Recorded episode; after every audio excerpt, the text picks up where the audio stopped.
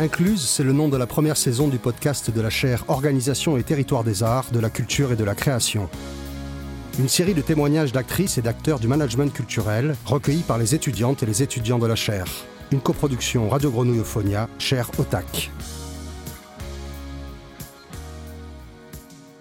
Bonjour et bienvenue sur Radio Grenouille. C'est un plaisir d'être ici à cette antenne, en plein cœur de la friche Belle de Mai à Marseille.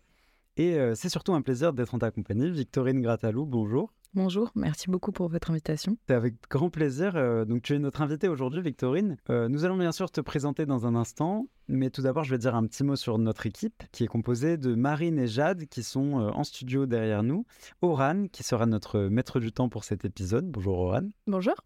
Nadiejda, qui animera les discussions. Bonjour, Nadiejda. Bonjour. Et moi-même, Raphaël. Donc, nous sommes tous et toutes les cinq en master management et droit des organisations et manifestations culturelles à l'IMPGT à Aix-en-Provence.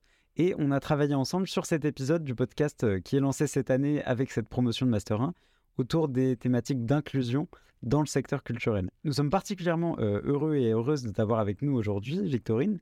Donc, tu as été nommée en 2022 directrice de Triangle Astéride. Félicitations déjà. Merci. Pour présenter Triangle en quelques mots euh, à nos auditorices, euh, c'est un centre d'art contemporain, c'est-à-dire à la fois un lieu de création artistique où sont accueillis en résidence des artistes euh, pour leur permettre de créer leurs œuvres, et c'est aussi un lieu de diffusion qui organise des expositions, qui mène des actions de médiation également pour porter ses œuvres euh, au-devant d'un public aussi large que possible. Et c'est donc l'une des nombreuses structures culturelles implantées dans cet espace hautement symbolique de la friche Belle de Mai, au même titre donc que les studios de Radio Grenouille. Alors Victorine, tu as déjà un parcours très riche, tu as travaillé dans de nombreux établissements d'art contemporain, tu as enseigné à l'université Panthéon-Sorbonne, euh, tu as aussi cofondé plusieurs collectifs curatoriaux. Donc dans cet épisode, euh, nous allons revenir sur ce parcours personnel euh, pour éclairer en fait ta prise de poste actuelle au regard de tes expériences précédentes. Ensuite, nous parlerons de ton arrivée à Triangle et dans un troisième temps, nous verrons comment vous rendez concrète avec euh, l'équipe de Triangle l'inclusion de toutes et tous. Nous devions également recevoir aujourd'hui Camille Ramananarahari, euh, assistante curatoriale de Triangle, qui est notamment en charge du programme éditorial. Elle ne peut malheureusement pas être présente aujourd'hui, euh, mais nous parlerons quand même de son travail à Triangle. Si nous avons souhaité te rencontrer dans le cadre de cet épisode, c'est parce que ton projet pour Triangle nous paraît avoir beaucoup de sens par rapport aux problématiques d'inclusion que nous traitons dans ce podcast, mais aussi parce que cette notion d'inclusion semble déjà être présente dans l'ensemble de ton parcours. Nous allons donc commencer par parler un peu de toi. Alors Victorine, on va commencer simplement. Est-ce que tu peux te présenter à nos auditorices en quelques phrases euh, Comment tu te définis Peut-être nous parler de ton parcours, de tes études? Euh, Je suis... C'est toujours très difficile de commencer par se présenter en quelques mots.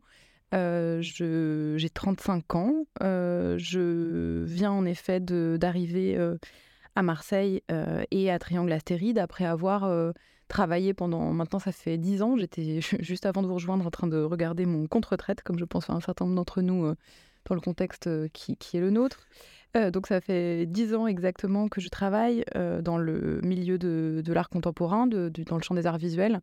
Euh, j'ai travaillé dans une série de, structures euh, de diffusion en Île-de-France, euh, toujours à des postes qui étaient plutôt des postes organisationnels, de coordination.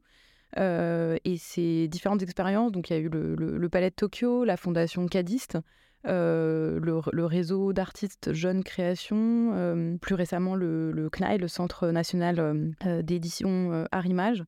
Euh, toutes ces expériences m'ont finalement plutôt amené à m'intéresser à des questions d'économie, euh, qui était le sujet que, de l'économie de l'art que j'enseignais euh, à Paris 1, euh, Panthéon-Sorbonne et à, Paris 8 plus récemment, et au travail, au type de, de, ouais, aux modalités de travail et d'encadrement du travail artistique qui, est, qui est permis par, par les institutions.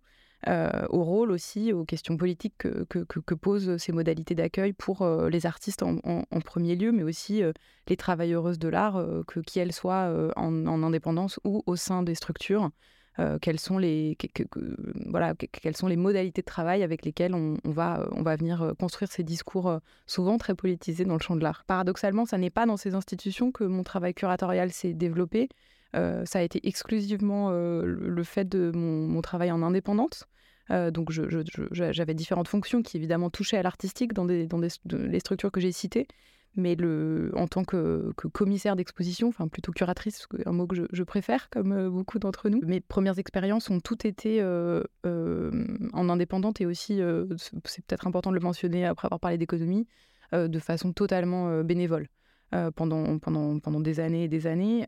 j'ai d'abord, au sortir de mes études en Master 2, euh, en 2012, euh, cofondé un premier collectif qui s'appelait Le Syndicat Magnifique, avec euh, Anna Frera, Thomas Conchou, qui sont curatrices, et une artiste, Karine Klonowski.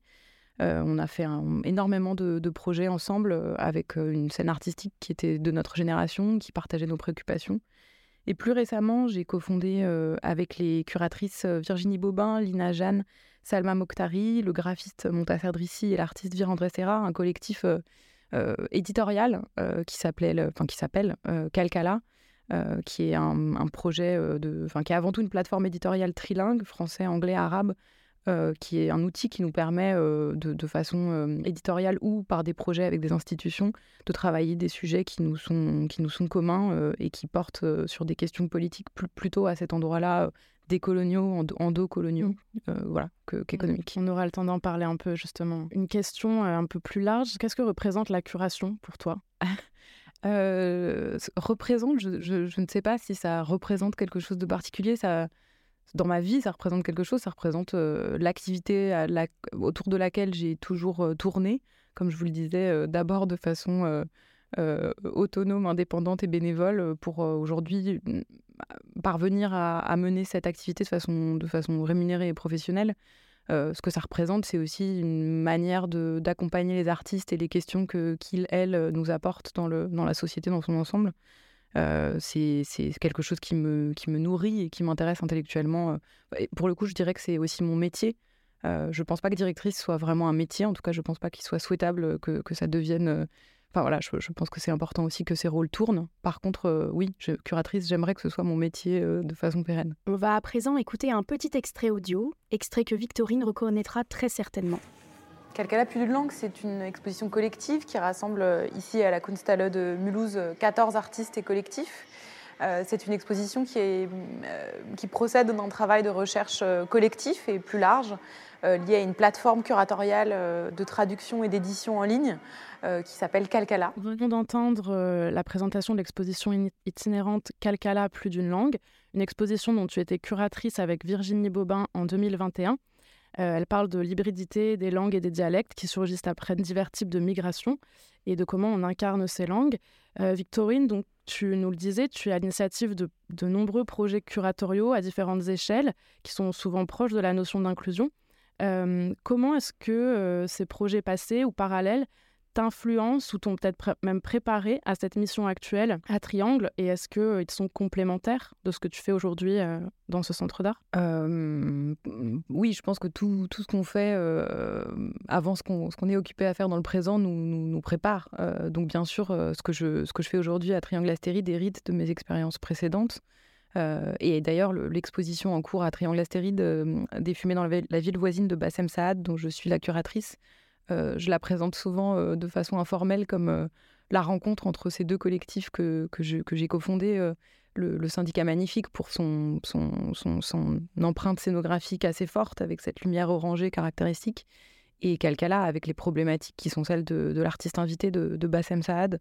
Donc oui, bien sûr, ces, ces, deux, formes de travail, ces collaborations continuent à me, porter, à exister sous une autre forme parce que j'ai cité ces collectifs, euh, c'est intéressant aussi peut-être de comprendre que cette exposition de Bassem Sad, c'est la première que je curate seule de toute ma vie, ce qui je pense est assez rare euh, pour quelqu'un qui vient d'être nommé à la direction d'une institution. Euh, pour moi, travailler curatorialement hors d'un collectif, c'est une nouveauté. Donc j'hérite de, ces expériences et évidemment, je les amène à un endroit autre. Il n'est en aucun cas pertinent que Triangle Astéride devienne l'une ou l'autre de ces, de ces structures qui ont leur identité propre et qui continuent à exister euh, indépendamment de, Triangle. Euh, la plateforme éditoriale Calcala notamment. Euh, donc je continue être, à en être membre. C'est quelque chose qui m'apporte beaucoup intellectuellement. Ça a été une, vraie école pour moi. Je continue à travailler plutôt à des projets éditoriaux puisque l'idée de cette plateforme, c'est aussi que toutes les invitations qui nous sont faites par des institutions qui veulent rémunérer le collectif, l'idée que ces invitations rémunérées soient plutôt dirigées vers des membres non salariés de, de, la, de la structure. Donc mon, mon, investissement reste important, mais évidemment d'une autre nature que ce qui pouvait exister quand, quand j'ai commencé et que j'étais à l'époque indépendante. On va à présent parler de l'arrivée de Victorine à Triangle Astéride et du travail de Camille. Alors, peux-tu euh, nous, nous, raconter brièvement comment s'est passée euh, ton arrivée dans une équipe déjà existante euh, de Triangle?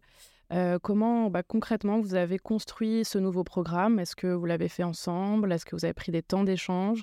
Voilà, comment s'est passée cette nouvelle collaboration? Alors pour parler de mon arrivée, peut-être dire d'où j'arrivais, parce que c'est quand, vous m'avez demandé de me présenter en quelques mots, les mots ne me venaient plus, mais peut-être de façon plus, plus structurante dans ma vie aujourd'hui que, mon âge. J'aurais dû mentionner que j'ai grandi en Seine-Saint-Denis et, avant d'arriver à Marseille, je, vivais à Drancy, qui est justement la ville où j'ai grandi, et qui est un endroit qui, je pense, enfin un territoire qui a influencé toutes les, tous les intérêts intellectuels, théoriques et politiques qui ont pu être les miens dans, mon parcours. Donc c'est avec cette expérience de terrain de la Seine-Saint-Denis que je suis arrivée en juin dernier à Marseille et je pense que c'est mmh, pour moi quelque chose de très important et de très qui me définit beaucoup en tout cas. Arriver à Marseille à Triangle Astéride, c'était en effet rejoindre une équipe préexistante de trois personnes parce que Camille était censée participer pour parler du, programme éditorial à cette conversation avec vous aujourd'hui. Mais nous sommes quatre en tout. Il y a aussi Florence Gosset qui est administratrice, Marie de Goléjac qui est curatrice et responsable des programmes de résidence et d'artistes associés, et Camille, enfin, Ramanana Rahari, qui est chargé de ces programmes de résidence et d'artistes associés et responsable euh, éditorial donc de cette euh, euh, plateforme en ligne qui est Bruce Magazine et, dont, sur, le, sur laquelle je reviendrai. Évidemment, arriver dans une équipe, c'est se demander comment est-ce qu'on va arriver à travailler avec elle. ces trois personnes étaient là à, Triangle avant moi et donc évidemment, j'ai candidaté à la direction du Centre d'art avec, avec des, des, propositions, avec un projet. Euh, l'idée néanmoins était que ces lignes euh, de réflexion que je proposais puissent euh, être confirmées en conversation avec des personnes qui connaissaient la structure, son histoire et encore une fois le contexte, parce que arriver d'ailleurs pour essayer de penser un projet ancré sur le territoire, euh, c'est quasi impossible. Moi, je, connais, je ne, je connaissais pas mal Marseille, mais en tout cas, c'est quand même très très différent que de, que de vraiment connaître la ville et l'habiter depuis un certain nombre d'années. Donc, c'était évidemment indispensable que, les conversations aient lieu. Euh, le programme, on l'a construit euh, ensemble, je, l'espère, avec cette équipe, et puis aussi en héritant de ce qui a été construit par les équipes précédentes, que je, je voudrais mentionner, c'est c'est très nombreux, nombreuses salariés euh, qui, ont, qui ont traversé l'histoire de Triangle Astéride, qui à l'origine était. Ce nom double, en fait, est lié au fait que deux structures euh, ont donné Triangle Astéride. À l'origine, il y avait Astéride en, en, 92, en 1992, qui est une association qui a été créée pour permettre à des artistes d'avoir des, des, ateliers ici à la Friche Label de Mai. Et en 94, euh, Triangle France, écrit par justement un artiste résident d'Astéride, euh, pour porter le projet euh, de, résidence internationale qui émane d'une structure à l'époque américaine qui s'appelait euh, le Triangle Network. donc c'est cette conversation continue avec les, personnes présentes dans l'équipe et, celles qui l'ont constituée par le passé, qui évidemment fait ce qu'aujourd'hui on peut faire à Triangle Astéride. pour moi, il y a plusieurs enjeux autour de ce programme aujourd'hui. Euh, la programmation d'exposition d'abord, puisque à Triangle, on fait deux expositions par an, euh, généralement une collective et une exposition individuelle, comme euh, celle que je viens de mentionner de Bassem Saad. Beaucoup de lieux aujourd'hui sont en train de limiter leur programme d'exposition en réduisant leur nombre, pour des raisons évidemment bah voilà, de, de, faire moins mais mieux, faire autrement. deux expositions néanmoins pour pouvoir proposer à une scène locale euh, d'une régularité de propositions, ça, me paraît quand même le minimum. Donc nous, nous ne ferons pas, nous continuerons à programmer deux expositions. Euh, néanmoins, en nous demandant comment, comment les faire différemment, évidemment avec les préoccupations écologiques euh, que nous avons toutes, tous en tête, comment produire des expositions en étant avec une empreinte écologique moindre. là, l'exposition de Bassem Saad propose une scénographie qui est faite d'échafaudage, qui arrive des rues de Marseille et ils retourneront après l'exposition. Donc ça, c'est quand même des enjeux importants. Et puis il y a aussi une autre question cruciale de ces programmations euh, qui est euh, comment faire pour continuer, euh, c'est particulièrement important à Triangle Astéride puisqu'on est dans cette scène marseillaise, d'être un lieu vraiment international. Nous, on fait venir à, Marseille des artistes qui viennent d'ailleurs en France ou de, l'international par les programmes de résidence. Comment est-ce qu'on peut rester dans le programme d'exposition aussi un lieu d'accueil et de monstration de propositions d'artistes internationales, internationaux, mais euh, peut-être en, trouvant une manière euh, d'inviter les artistes qui ne soient jamais opportunistes, Bassem, en l'occurrence, c'est quelqu'un avec qui j'avais travaillé avec le syndicat Magnifique en 2018, donc je connaissais le travail depuis longtemps. Et pour moi, c'est aussi une, manière pour nous de, voilà, de, nous donner une, ligne de travail qui soit celle de, du travail dans la durée, de la continuité. À ce titre, le titre de l'exposition des fumées dans la ville voisine est aussi une forme de titre de travail. quelle est la géographie dans laquelle on a envie de se placer dans le travail de programmation et, ces questions, pour moi, elles doivent être aussi perceptibles de la part du public et pas seulement une forme d'arbitraire de tel artiste se trouve là puisque le curateur ou la curatrice trouvait ça intéressant. Donc, c'est des questions qui nourrissent notre réflexion à tous, euh, enfin à toutes d'ailleurs. Inclusive me perd, mais nous sommes quatre et nous sommes euh, quatre femmes dans l'équipe. Évidemment, euh, peut-être encore plus. Donc, je commence par les expositions, c'est la partie la plus publique de nos programmations, mais vous l'avez dit, Triangle Acérite, c'est un lieu de, de résidence avant tout. résidence qui c'est important de le comprendre, fonctionne de façon un peu double. Il y a les résidences à proprement parler, à savoir les personnes qu'on fait venir d'ailleurs en France ou de l'international, qu'on va loger à Marseille euh, et qu'on va rémunérer pour leur temps avec nous. Et puis en fait, on invite aussi des artistes de la scène locale parce que pour nous, c'est indispensable de nous lier à la scène marseillaise. Euh, qu'on invite à, prendre un atelier euh, évidemment totalement gratuit à Triangle Astéride pour une durée d'un an. Et ces artistes, on les appelle des artistes associés et on les accompagne euh, de la même manière que, nos résidents résidentes. Mais je vois que je, je, m'étends trop longuement, donc je vais m'arrêter là sur le programme. on, aura l'occasion de, parler un peu plus de, cet accueil des, résidents résidentes. Merci pour cette réponse déjà.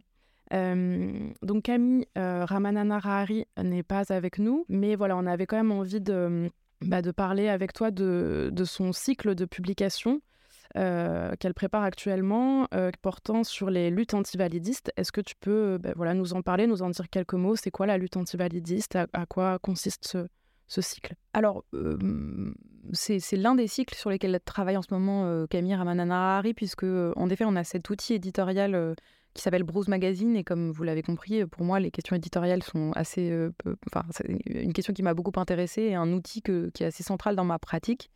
Donc, en arrivant à Triangle, j'ai proposé que ce soit un outil qu'on investisse de façon plus tenue, sans doute.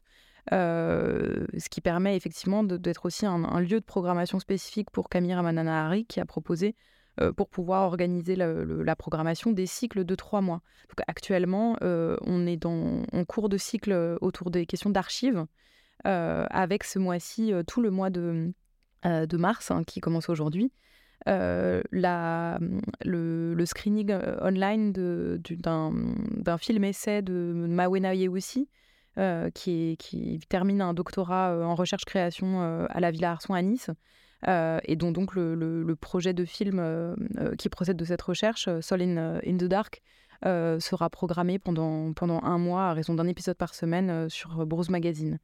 Le cycle qui suit, c'est ce fameux cycle euh, que Camille souhaite articuler autour des questions d'antifalidisme, euh, qui sont des questions qui, je pense, euh, intéressent le champ de l'art et la société dans, son ensemble de façon large aujourd'hui.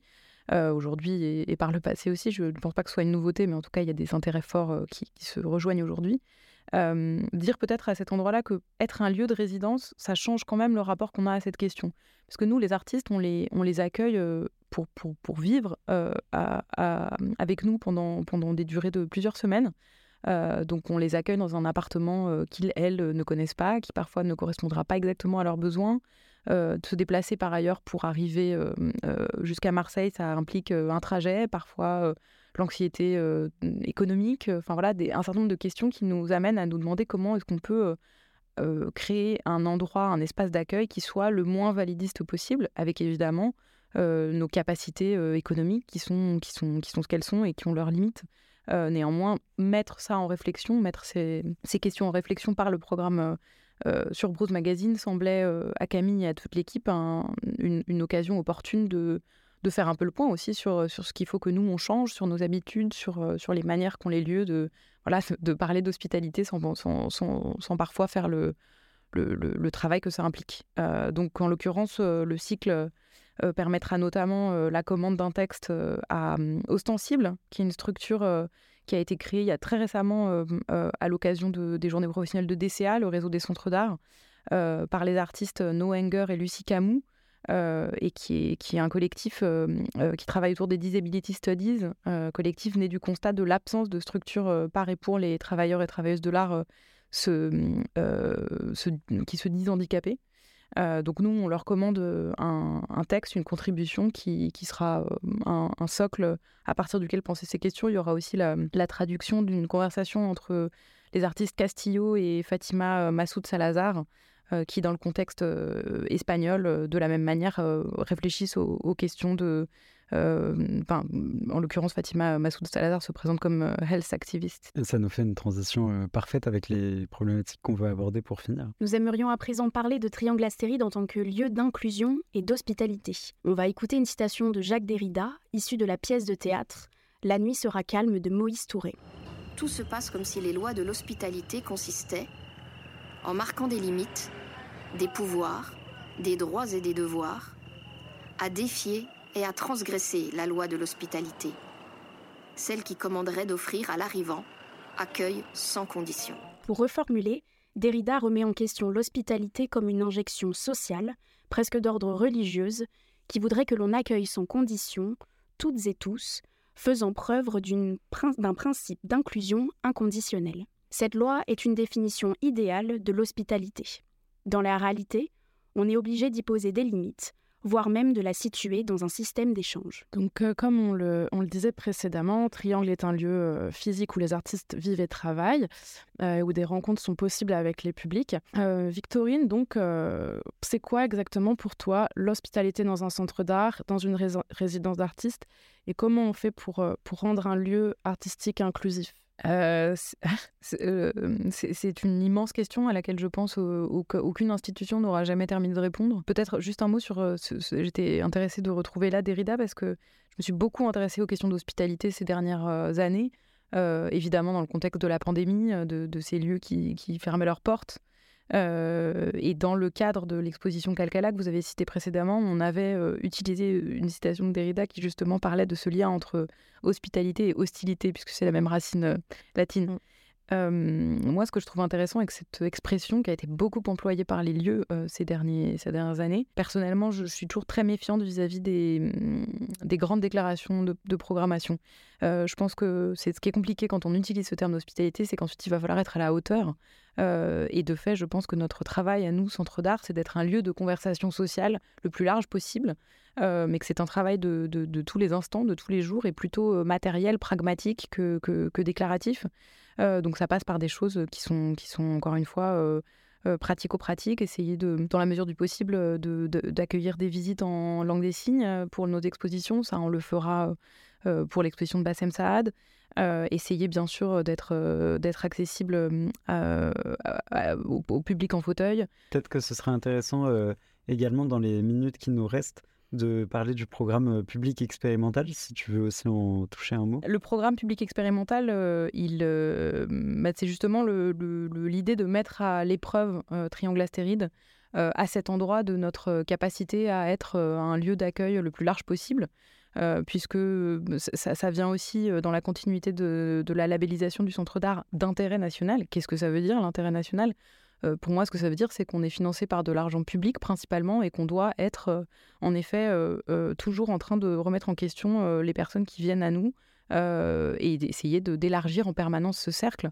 les publics sont au centre du travail de médiation qu'on fait dans les centres d'art, mais qui pour moi reste insuffisant. Il faut être en conversation avec celles et ceux qui ne viennent pas à nous, justement, et pas seulement par des programmations spécifiques où on fait une visite d'exposition ponctuelle.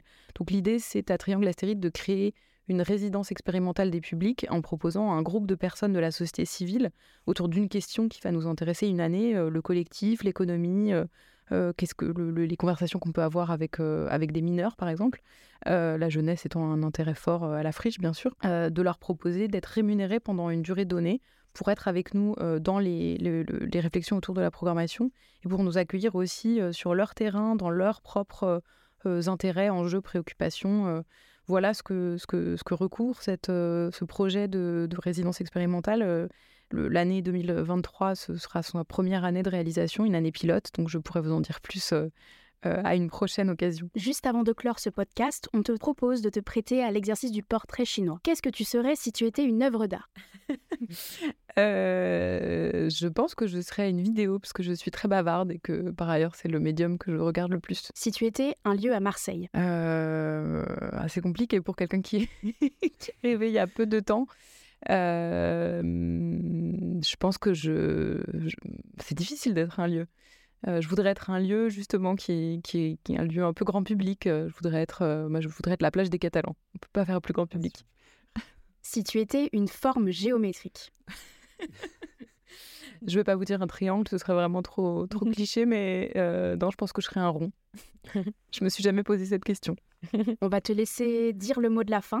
Veux-tu nous dire quelques mots sur l'actualité de Triangle Astéride euh, Outre les actualités dont j'ai parlé, euh, vous invitez tous et toutes chaleureusement à, à, nous rejoindre pour nos prochains ateliers, portes ouvertes des ateliers qui auront lieu le 15 mars et qui seront l'occasion de rencontrer ces fameux, fameuses résidents, résidentes et artistes associés dont j'ai parlé. Euh, qui nourrissent notre travail par, euh, à raison de trois cycles annuels. Merci, c'est la fin de, de ce podcast. Euh, grand merci à toi, Victorine Gratalou, d'avoir accepté notre invitation, d'avoir répondu à nos questions. À Camille qui n'était pas là, mais voilà, qui nous pensons. donc cet échange pour nous a été, a été très précieux. je tiens aussi à remercier mon groupe de camarades avec qui on a beaucoup travaillé, échangé pour réussir à, préparer cet épisode avec toi. Merci à vous. Nous remercions également Jello Lareski, Edina Soldo et la chaire Otak de nous avoir donné la chance de réaliser ce podcast. Euh, merci à tous d'avoir écouté cet épisode présenté par Nadijda Oran et Raphaël, co-créé avec Jade et Marine. Et euh, merci enfin à Radio Grenouille 88.8 FM. Vous venez d'écouter un épisode d'Incluse, une coproduction Radio Grenouille Euphonia, Cher Otak.